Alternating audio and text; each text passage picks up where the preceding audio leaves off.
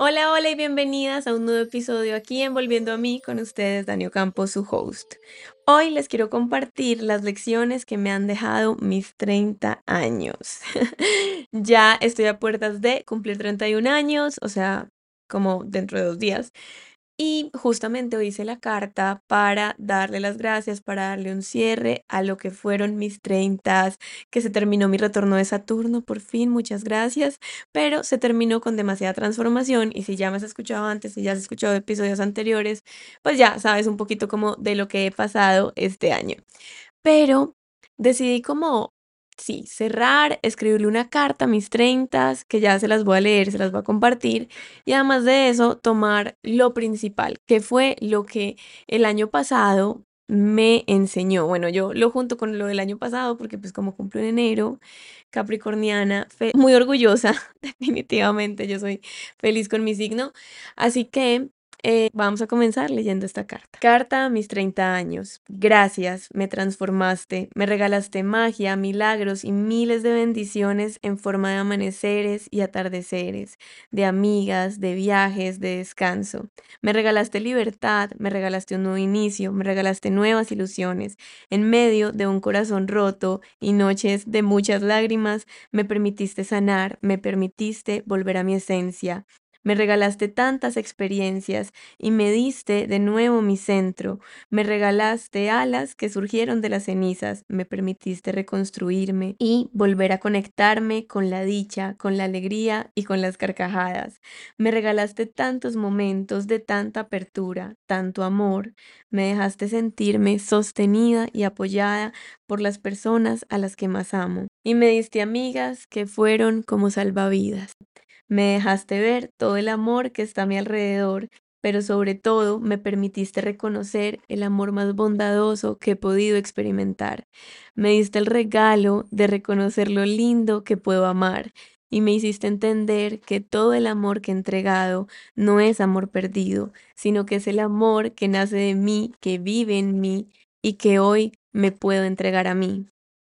Te agradezco porque me enseñaste a dibujar mis límites, porque me diste la claridad para reconocer lo que sí quiero y lo que no, y la valentía para moverme hacia eso. Gracias porque esa valentía me sorprendió y me ha permitido ser más yo, me ha permitido volver más y más a mí. Me devolviste mi verdadero propósito, el servicio, el amor a servir. Y finalmente, gracias porque me permitiste crear la vida más amorosa, llena de belleza, llena de paz y llena de propósito que jamás habría imaginado para mis 31 años. Bueno, y esa fue la carta que le escribí a mis 30 años.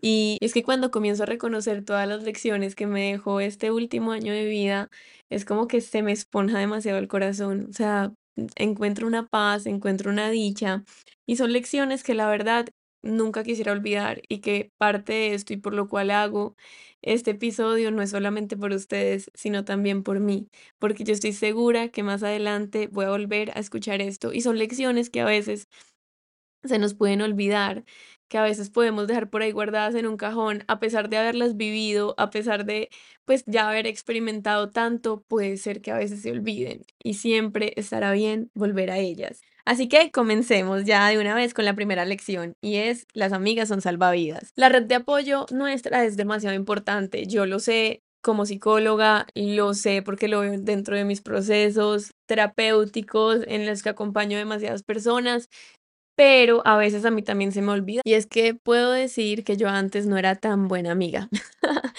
no lo digo por, por cosas malas, sino porque se me olvidaba también nutrir esas amistades.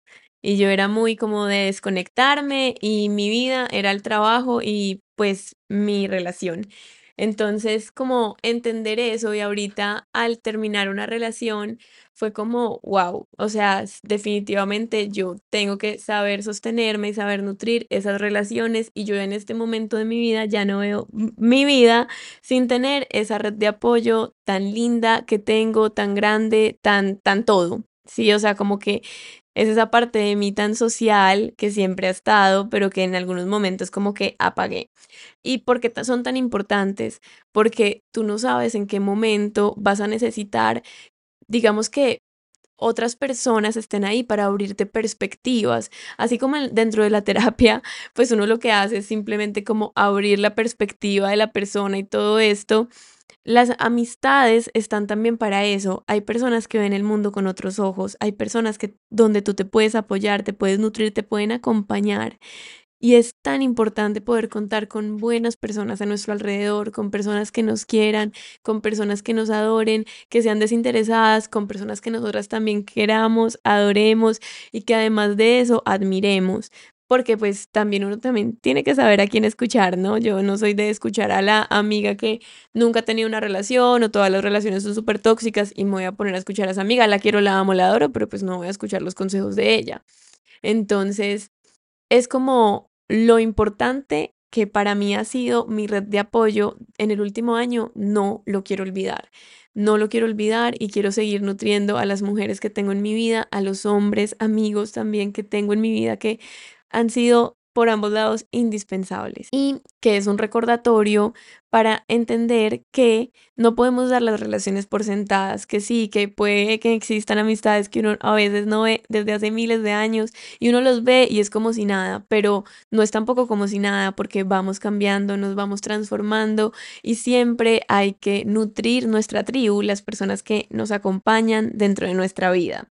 La segunda lección es hay que aprender siempre a, vivir liviano. Y esto lo pongo con, pues es que siento que durante tanto tiempo como que tuve tantas cosas que me pesaban que si yo pudiese ponerle como una palabra, bueno, quizá necesitaría varias, pero una de las palabras para el último año es eso, como lo que se sienta más liviano, liviano, liviano, liviano.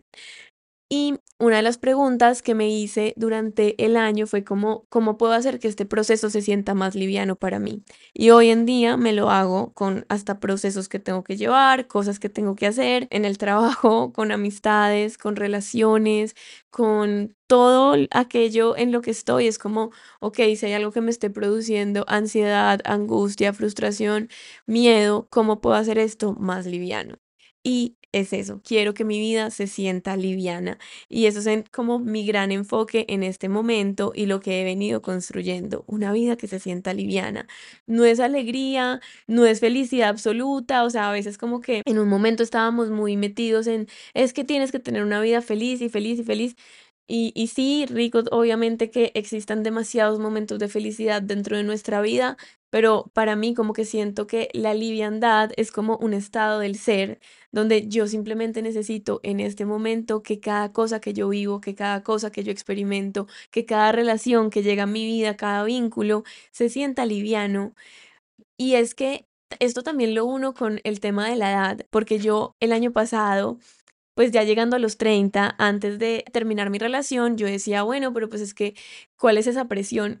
o sea, la presión de tantos debería, de cómo debería verse la vida, de lo que ya debería tener, de lo que ya debería estar haciendo. Yo decía, yo no siento esa presión. Claro, Daniela, ¿cómo le vas a sentir si es que estabas en una relación de un montón de años? Si es que tú en medio de la crisis o de lo que estuvieras experimentando en ese momento pensabas que estabas construyendo eh, otro proyecto de vida. Y al derrumbarse todo eso fue como, wow, ya comencé a sentir la presión en un momento, obviamente como de, uff, ¿y esto será que sí es la mejor decisión? Y es que mi edad y qué tal. Y yo les contaba en el episodio con Cami que a mí se me aparecían como pensamientos así súper locos en medio de la tusa, como nunca más me voy a enamorar, nunca más voy a tener pareja, nunca me voy a casar, o sea, vainas así re locas. Entonces ahí fue cuando comencé a sentir realmente como todos esos debería y todas esas formas. Y dije, a ver, vengo de una vida que se estaba sintiendo bastante pesada en ciertas áreas, en ciertos aspectos, y ahora yo no quiero crear una vida sobre los debería, no quiero crear una vida sobre eh, cómo tiene que verse la vida, sobre las formas desde el exterior. Yo quiero todo lo que se sienta liviano para mí y lo que se siente liviano para mí puede que no se sienta liviano para nadie más y la forma que yo quiero darle a mi vida en este momento puede ser la forma que solo yo quiero y nadie más quiere darle esa forma y eso está bien. Pero si me alineo con mis valores, si me alineo con como un propósito mayor, pues todo se va a sentir de cierta forma un poquito más liviano y no voy a permitir que las exigencias desde el exterior, todos esos debería, todo lo que la gente nos dice por ahí que debe ser, en que tienes que estar, pues pese. O sea, yo hoy en día tengo personas en mi vida, amigos que pues tienen como más edad que yo y me preguntan, bueno, ¿y entonces qué? Entonces, ¿cuándo vas a volver a tener una relación? Entonces, y yo soy como, cálmense. O sea, en este momento yo lo único que quiero es que todo lo que yo cree se sienta livianito. Entonces, si alguien llega, perfecto, pero que se sienta liviano, yo no estoy en presión, presión, presión, presión y tiene que suceder, lo quiero, sí, obviamente, lo quiero con todo mi corazón en algún momento, volver a enamorarme totalmente, pero desde esa liviandad, desde que se sienta suavecito para mí. Ahora, la tercera lección. Esto está desde la claridad y honestidad. Bueno, esto no sé no sabía cómo ponerlo, pero es porque una de las cosas que aprendí es que realmente yo quiero en mi vida todo claro y honesto. Y, es, y eso hace, por tanto, que se sienta liviano. Cuando uno tiene claridad y honestidad en su vida, o sea, eso es otro nivel de, de vivir, ¿no? Y esto va en todo, en o sea, sobre todo en las relaciones y sobre todo en los vínculos, pero no solamente de pareja, sino como con amigos, con personas que acabas de conocer, o sea, con todo. Entre más clara y honesta yo sea, más alineada va a estar mi vida. Entre, entre más clara y honesta yo sea conmigo misma, asimismo voy a poder dirigir mi vida.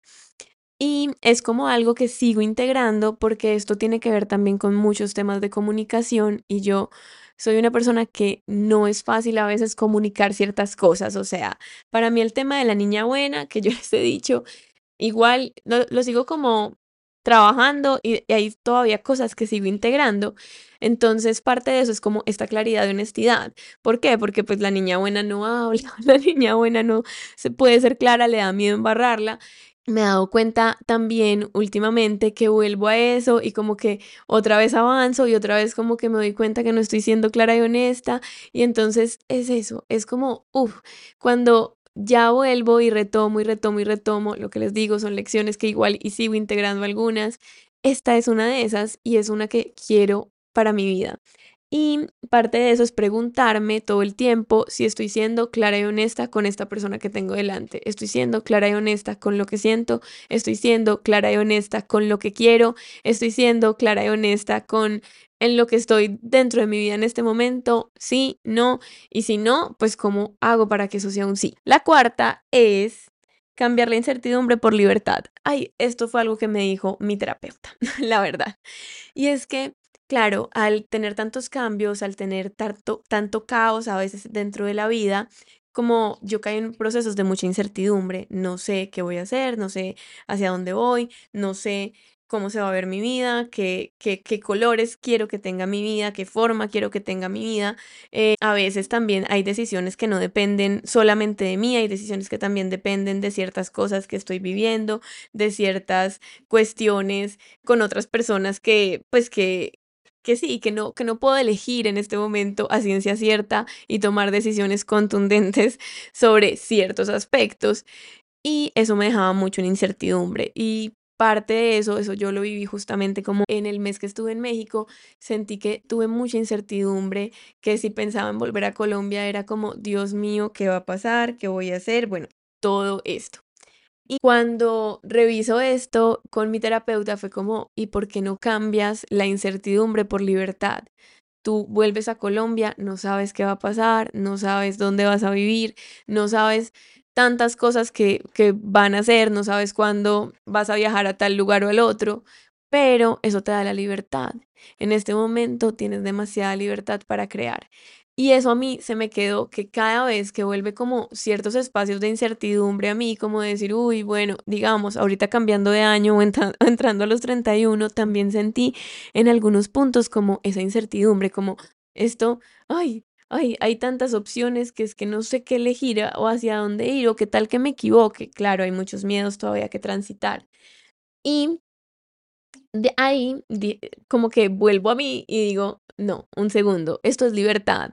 Y la libertad pues conlleva también mucha responsabilidad y la libertad también conlleva mucho entendimiento porque saber que pues la libertad está, que me voy a poder, yo creo que no es equivocar, sino que puede ser que yo vaya como dando pasitos y que diga, uy, no, por aquí no fue y no va a pasar nada, porque siempre tenemos de nuevo la libertad para crear algo distinto y pues seguir como recreando la vida. Yo antes estaba con un plan de vida muy distinto al que estoy hoy. Cuando recibí mis 30, pues tenía como, no sabía muy bien para dónde, cómo, cómo estaba ese plan de vida, pero algo más o menos estaba formado.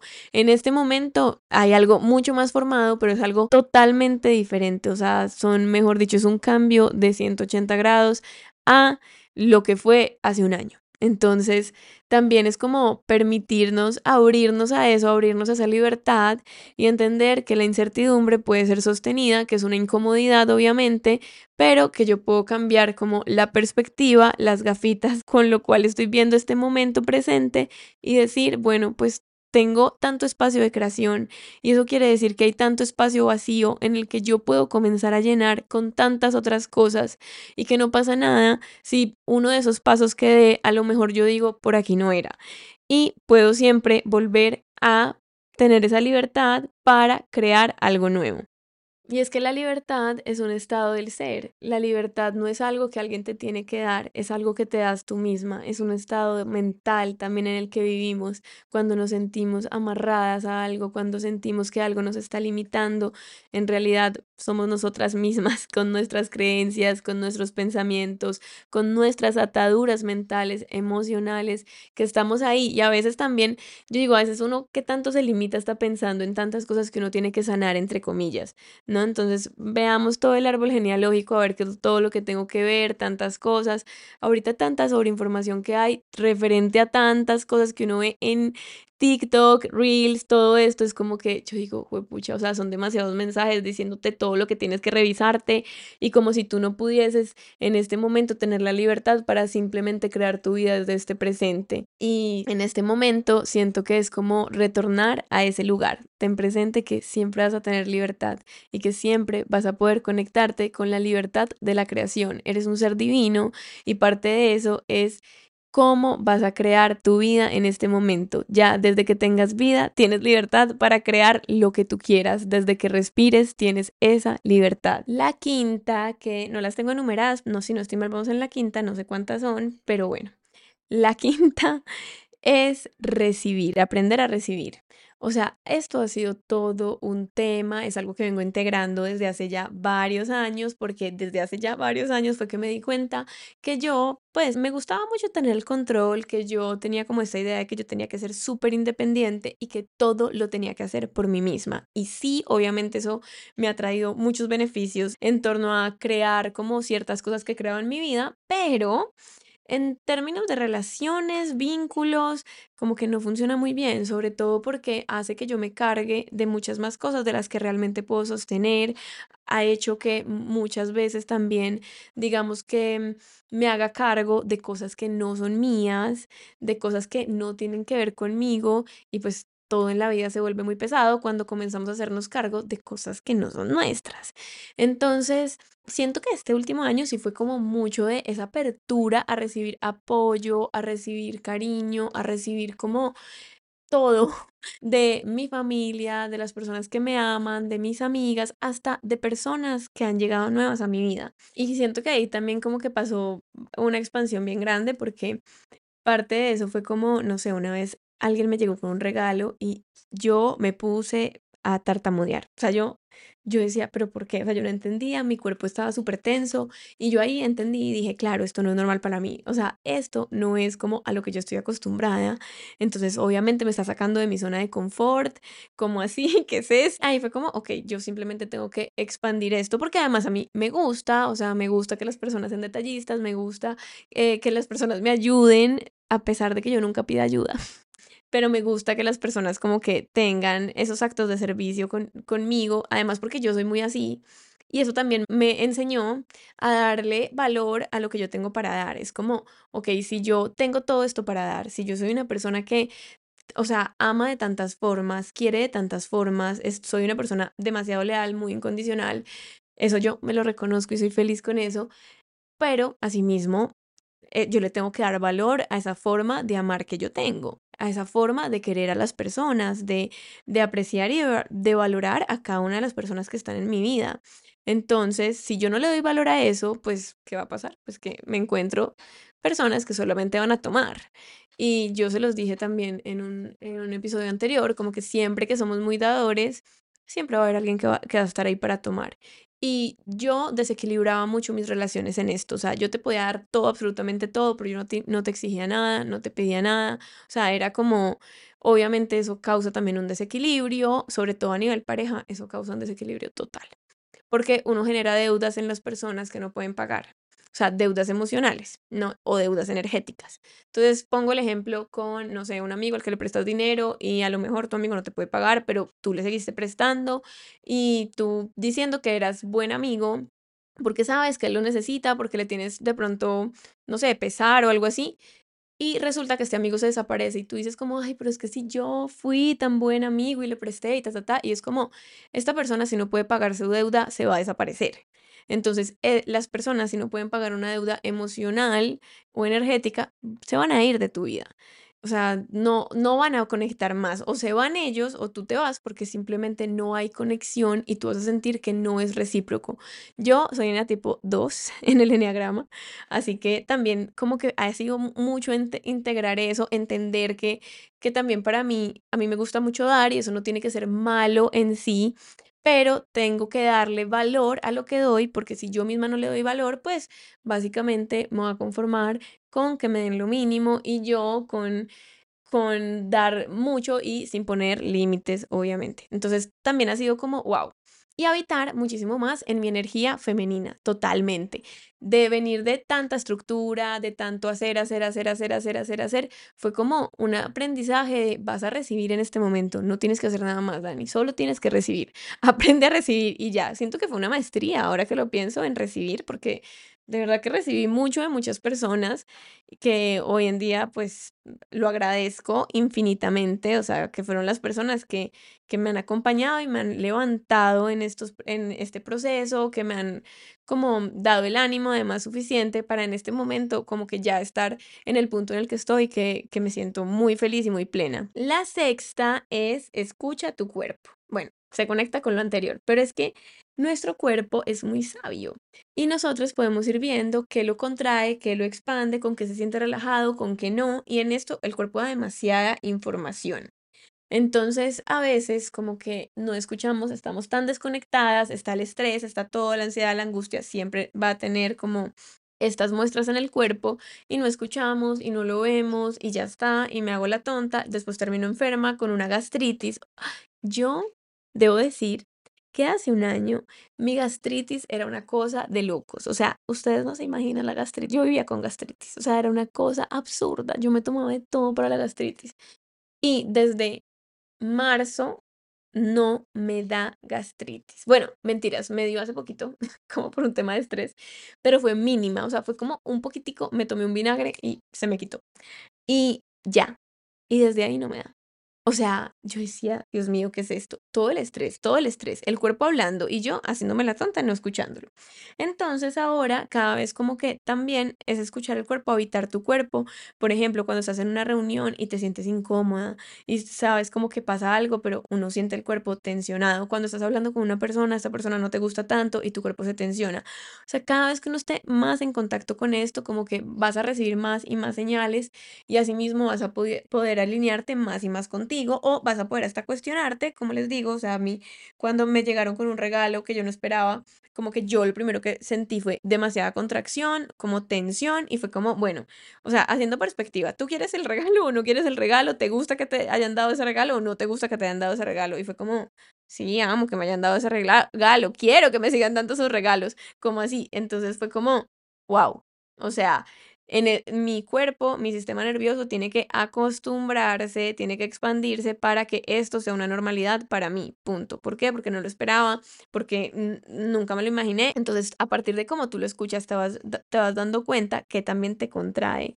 Y si te está contrayendo algo que tú realmente quieres, pues entonces es una señal para que comiences a expandirte desde ahí y para que comiences a entender que eso es parte de como tu zona desconocida y que tienes que comenzar a alinearte, a seguirte alineando con esa zona desconocida que quieres habitar. Bueno, la séptima.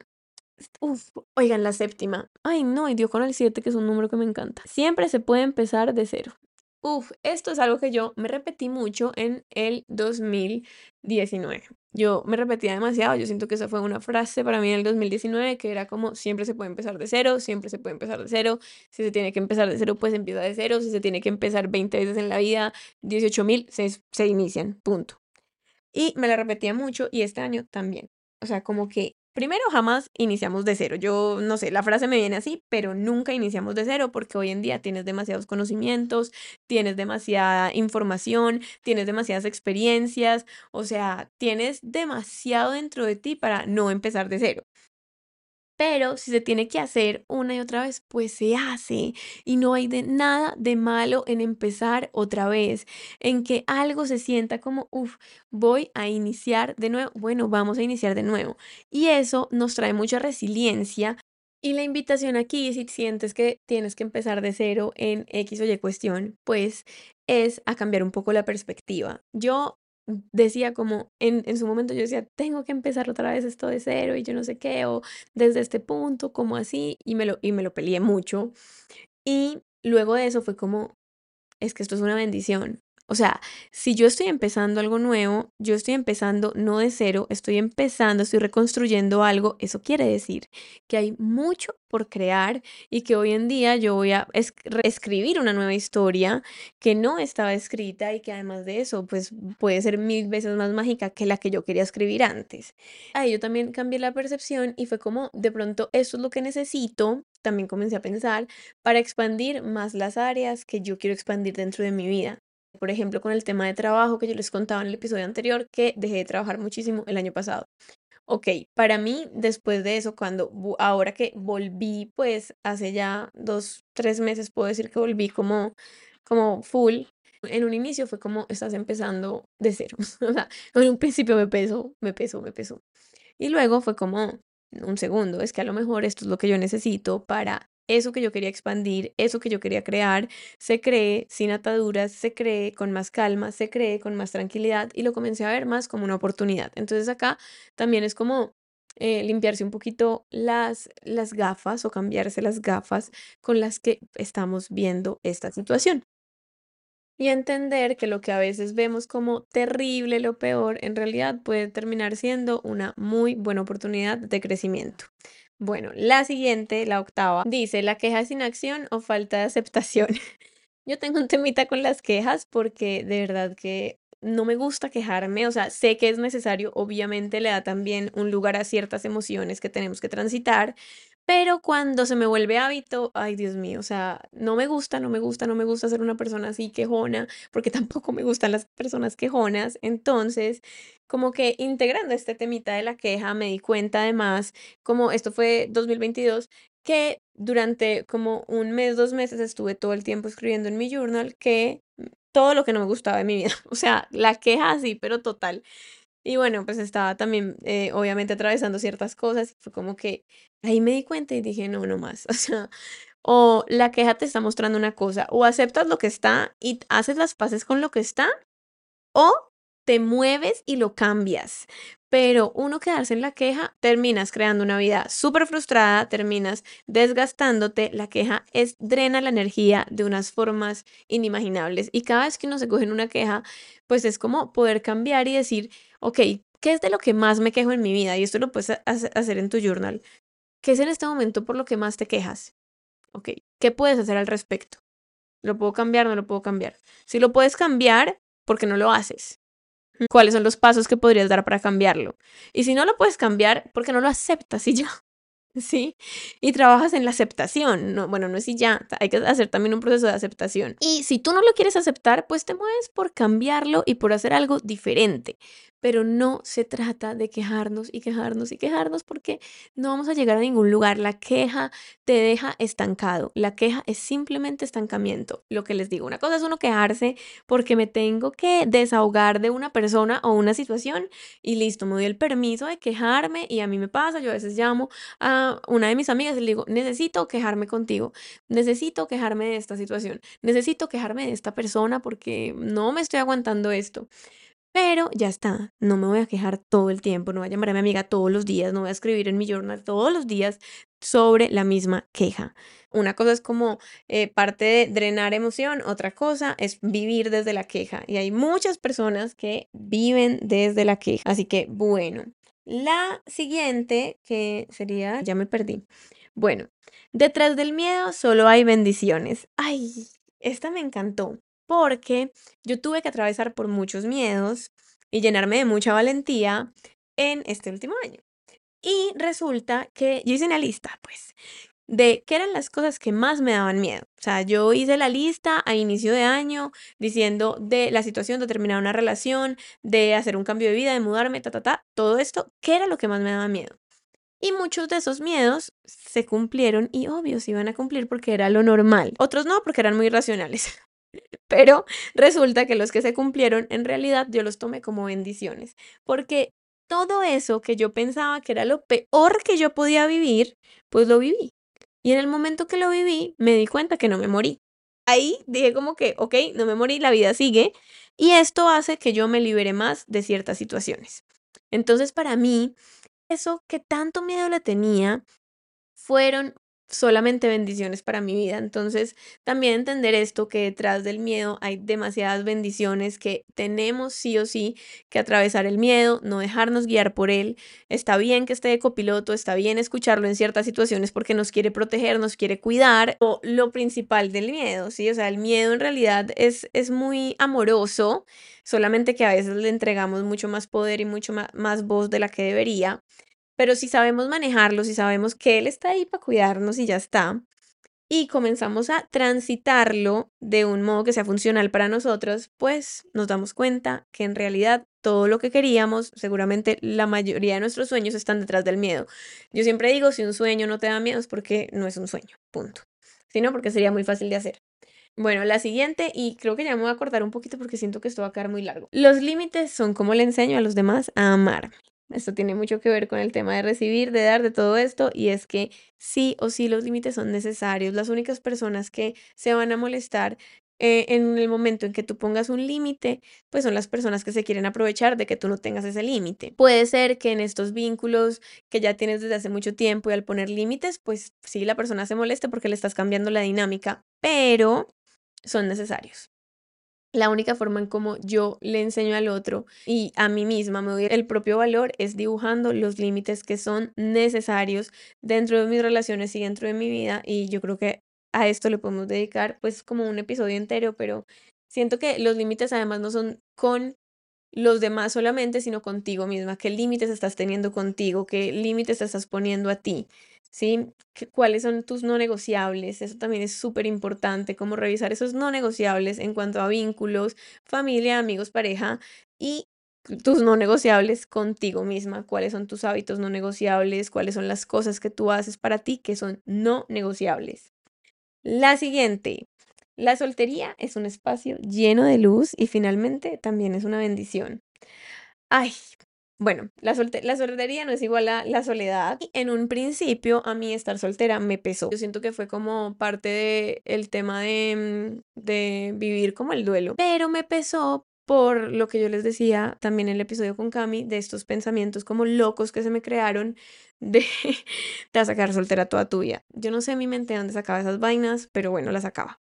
El caso es que en un inicio fue como, Dios mío, yo sé que tengo que estar soltera en este momento, pero tenía mucho miedo, tenía mucho miedo de lo que iba a venir. Y no fue hasta después de unos meses que yo dije que es esta experiencia tan absolutamente hermosa, divina. O sea, para mí ya la soltería, vivir la soltería ha sido como un espacio tan hermoso para mí, tan como llenarme tanto amor a mí misma de tantas formas y estar tan tranquila porque yo siento que una cosa es cuando tú no te estás sintiendo tranquila, ya sea por un duelo o ya sea porque quieres pareja y estás desesperada, pero ya sea por cualquiera de las dos, como que sientes que quieres conocer personas o quieres conocer hombres o quieres como, no sé, como esto, que pase algo a nivel romántico. Y cuando estamos desde ahí es desde un lugar de mucha necesidad y se siente demasiado vacío y uno nunca va a conectar con las personas que realmente uno quiere. O sea, el que conoces después de que terminas una relación larga no es el amor de tu vida. Bueno, a veces sí, pero mm, si es apenas terminaste, no, no creo que sea el amor de tu vida. El caso es que cuando ya entramos en estos espacios de soltería bien disfrutada, de no tener necesidad de estar hablando con personas, de estar como enfocada en los demás, de estar buscando aquí y allá o de, ¿saben? O sea, como que a mí en un principio, o sea, muy humana yo, en un inicio, o sea, como que, que a mí me hablaran, no sé, X cantidad de hombres, era como que me hacía sentir bien, ¿sí? Era como, claro, cuando yo decido terminar la relación, queda un vacío. Y en ese momento, como que tú lo quieres llenar con algo. Y en un inicio, yo lo llené hablando porque pues finalmente, o sea, como que no pasaba nada más, pero fue como hablando, simplemente recibiendo atención, creo que esa es la palabra, recibiendo atención en un inicio. Y yo entendía que recibir atención me hacía sentir mejor. Y también comencé a entender que pues esto venía desde un espacio de vacío y que esto venía desde un espacio de carencia y que obviamente pues esto lo que hacía era como que de cierta forma se nivelara un poquito mi energía porque me, me daba más confianza, no una confianza bien, sostenida, pero a veces también necesitamos como eso para simplemente como sobrellevar lo que estamos pasando. Eso tampoco lo, ni lo juzgo, ni lo critico, ni para nada lo pasé y entiendo que también fue porque necesitaba como yo tener un poquito más de confiancita en el proceso y decir como, bueno, espérate, no te vas a quedar soltera toda tu vida, acá, acá hay tres hablando. Pero no fue sino hasta el momento en que yo entiendo todo esto, transito esos espacios de soledad, porque en la soledad, con ese dolor, con esa tristeza, con esa incertidumbre, fue que yo pude conectarme conmigo, como transitar ciertas cosas y comenzar a construir una soltería que se sintiera cero grave, se sintiera deliciosa, eh, una vida que se sienta tan rica que yo digo como en este momento es que me estoy disfrutando mucho esto sin necesidad de hablar con muchos o con nadie y para mí estaba perfecto. Yo soy una persona que digo que en mi ciudad no voy a encontrar absolutamente nada así como del amor y todo eso, entonces también ha sido como meses de o sea, no hablar, ni siquiera hablar, o sea, bueno, ya después apareció una persona por ahí con la que, ah, con la que hablé, he hablado, pero, pero no, pero antes de eso como que no, sí, o sea, como que eran simplemente yo conmigo y ya está, y el resto no lo quiero porque, porque no me interesa. Y porque en este momento pues estoy como muy entregada a mí y parte era que mi decisión era como 2023 totalmente soltera para poder nutrirme y para poder estar lo más en paz y tranquila. Y eso me acuerda a algo que yo escribí, justamente se los voy a leer porque es que de verdad es un poema que me encantó. Yo escribí el siguiente poema, no sé, esto fue como en marzo. Que el amor me encuentre, que el amor me encuentre enamorada de la vida, que el amor me encuentre viviendo mi mejor versión, que el amor me encuentre amando esta existencia, que el amor me encuentre gozando cada paso, que el amor me encuentre sintiéndome completa y profundamente enamorada de mí, y que cuando me encuentre me multiplique la vida, me multiplique el brillo, me multiplique la paz, y jamás me reste, jamás me cargue, jamás me rompa. Ay, lo amé demasiado, me siento súper orgullosa de ese poema. Pero fue como yo me alineé además con eso, lo tengo además por ahí como puesto en mi habitación y todo, porque fue recordarme que el momento en que yo quería que de pronto llegara esa persona a mi vida, una nueva persona, lo que fuera, porque pues en ese momento estaba pesando la soledad, la soltería, tenía que ser de esa forma. No quería que fuera de otra forma, no quería que fuera necesidad, no quería que fuera sintiéndome como una media naranja. Quería que fuera sintiéndome totalmente completa y totalmente enamorada de mí y enamorada de mi vida y que y porque asimismo quiero una persona que esté enamorada de su vida, que esté totalmente feliz y que no esté buscando una media naranja, sino que por el contrario esté buscando una persona completa para multiplicar todo en la vida. Y como que también entender un poquito eso y abrir esa perspectiva desde ahí fue como wow. Y de verdad que me he gustado demasiado este tiempo, me he enfocado demasiado en mí, he recogido demasiada evidencia de muchas cosas y ha sido hermoso, ha sido hermoso, hermoso, hermoso. Bueno, Y aprovechen la soltería porque es que uno además tiende a tener relaciones muy largas, en algún momento seguramente si lo quieres, si lo eliges, te vas a casar y pues esos momentos de soltería también se van a acabar, entonces uno también tiene que aprovechar esos momentos que uno sabe que no van a ser para toda la vida o que van a venir nuevamente y que cuando vengan nuevamente pues no me van a asustar tanto. Porque ya sé que no son tan graves, porque ya voy a saber cómo transitarlos, porque ya los he vivido antes. La siguiente lección es dejar ir, obviamente, y honrar como esos ciclos que se cierran. Nada en esta vida es permanente, absolutamente nada. Así que honrar, respetar profundamente como eso que se cierra y también abrirle la puerta a todo lo nuevo, a todo ese espacio que se crea, siempre que dejas ir algo, siempre que dices no más, hasta aquí pones un punto final, es un nuevo comienzo, es como espacio de tu vida que se está liberando y también es entender qué quieres llenar en ese momento. A mí me pasó que durante mucho tiempo yo sentí mucha rabia con todo lo que yo estaba viviendo, pues no mucho tiempo, como los primeros meses. Y luego llegó una reflexión que fue como, bueno, si esto lo estoy pasando, ¿de qué lo quiero llenar? ¿En qué lo quiero transformar? Y para mí fue como, yo quiero transformar esto en una vida que se sienta deliciosa de vivir. Yo quiero transformar esto en algo que para mí se sienta hermoso y que de verdad me haga florecer. Entender que mueren identidades, entender que estos ciclos que se cierran también hay partes de ti como que mueren en ellos, pero también hace que renazcan muchas otras cosas y nos permiten caminar como en el dolor también, porque es normal que al dejar ir algo, a alguien, una situación, nos duela, nos duela, nos dé rabia y existan demasiadas emociones y ahí va también con el tema de la soledad que les decía, como es que en ese momento, cuando uno se sumerge en su propia soledad, en ese dolor, no para quedarse ahogado, sino para revisar lo que hay, es cuando uno se conecta mucho con uno mismo y desde ahí se pueden construir cosas demasiado bellas. Entonces, para mí, como aprender a dejar ir, a soltar, a honrar los ciclos, ha sido esencial. Y por último, que lo conecto mucho con esto, es como abrazar y respetar los procesos, entender que todo es un proceso. En algunos momentos yo me castigaba porque yo quería adelantar el proceso. Yo decía, ya, no quiero que me duela, ya, no quiero sentirme así, ya, yo quiero acostumbrarme a esto, ya, no más, no más, no más, no quiero, no quiero, no quiero, no quiero.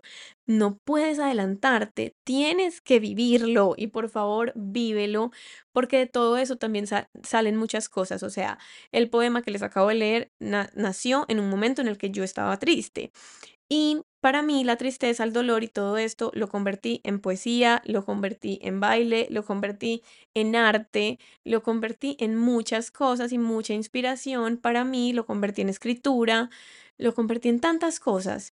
Y finalmente, siempre uno puede como volver a, a ciertos lugares y no quiere decir que eh, estemos yendo para atrás. ¿A qué me refiero? En un momento como de victimismo, uno dice, ya no quiero volver a quedar en la víctima, pero a veces viene esa víctima porque tú tienes que integrar cosas nuevas de esa víctima, porque tienes que reconocer aún más y más y más cosas. Entonces, como todo puede coexistir en estos procesos, en la vida, o sea, no pasa nada que también sintamos como que hay demasiada magia, a mí me pasaba eso, pero también demasiada tristeza, como que, o en este momento que ya me siento tan bien, que en algunos momentos exista nostalgia y eso me pasó justamente como hace meses atrás, ya en México, en octubre, me acuerdo que un día me puse a llorar de la nostalgia.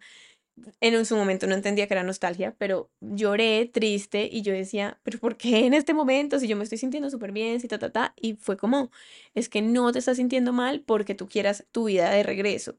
Es simplemente la nostalgia de lo que ya no está y entender que estás creando nuevas cosas y eso también va a traer a veces como esa tristeza, sí, ni siquiera tristeza, es que es como simplemente esa emoción de nostalgia. Si a mí me ponen a pensar en el colegio, si yo me pongo así mucho a reflexionar sobre eso, además yo soy hiper llorona, entonces pues seguramente también me voy a poner a llorar y voy a, y voy a sentir nostalgia, si pienso en las personas que ya no están en mi vida, que en algún momento estuvieron y momentos muy importantes, voy a sentir nostalgia. Entonces también permitirnos que nos duelan cosas que pensamos que ya estaban del todo resueltas. ¿Por qué? Porque a lo mejor va a pasar algún tiempo para que tú no vuelvas a sentir esa nostalgia, no vuelvas a sentir ciertas cosas. Para mí, por ejemplo, ha sido como crear toda una vida de nuevo, desacostumbrarme de muchas actividades dinámicas y todo lo que yo tenía para crear nuevas dinámicas, nuevos domingos, nuevos sábados, nuevos fines de semana, ¿sí? Nuevas noches, vivir las noches diferentes, vivir los días de trabajo diferentes. No se trata como de sabes, si yo siento que estoy pasando por algo y que ya, mejor dicho, estoy súper feliz, me siento súper libre, súper plena, entonces no van a existir como ciertos momentos. Sí, pues puede que existan, pero ya cada vez son menos, ya cada vez los vas a pasar diferente, ya cada vez esos momentos a lo mejor vienen para mostrarte otra serie de cosas que tienes que ver de ti misma. Y bueno, esas fueron las lecciones, las contaré ahorita a ver en realidad cuántas fueron. Ya está, seguramente hay otras que se me quedan por ahí, pero yo siento que esto fue como lo más importante, fue lo que saqué de mis, todos mis diarios que llené en mis 30 años y la verdad, uff, todo pasa. Creo que eso sería lo último, como entender que todo pasa, el sol vuelve a, brillar y también volverán a salir las nubes. Eso también es importante recordarlo. Pero que nosotras somos como las que tomamos el, timón de esta vida y elegimos cómo vivir esta vida y esta existencia. Así que terminamos con esto. Las amo y me pueden escribir por Instagram. Creo que les voy a dejar en el canal de Instagram como una cajita de preguntas para que pongan ahí los temas de los que les gustaría que hablemos aquí en el podcast. Un beso y un abrazo gigante.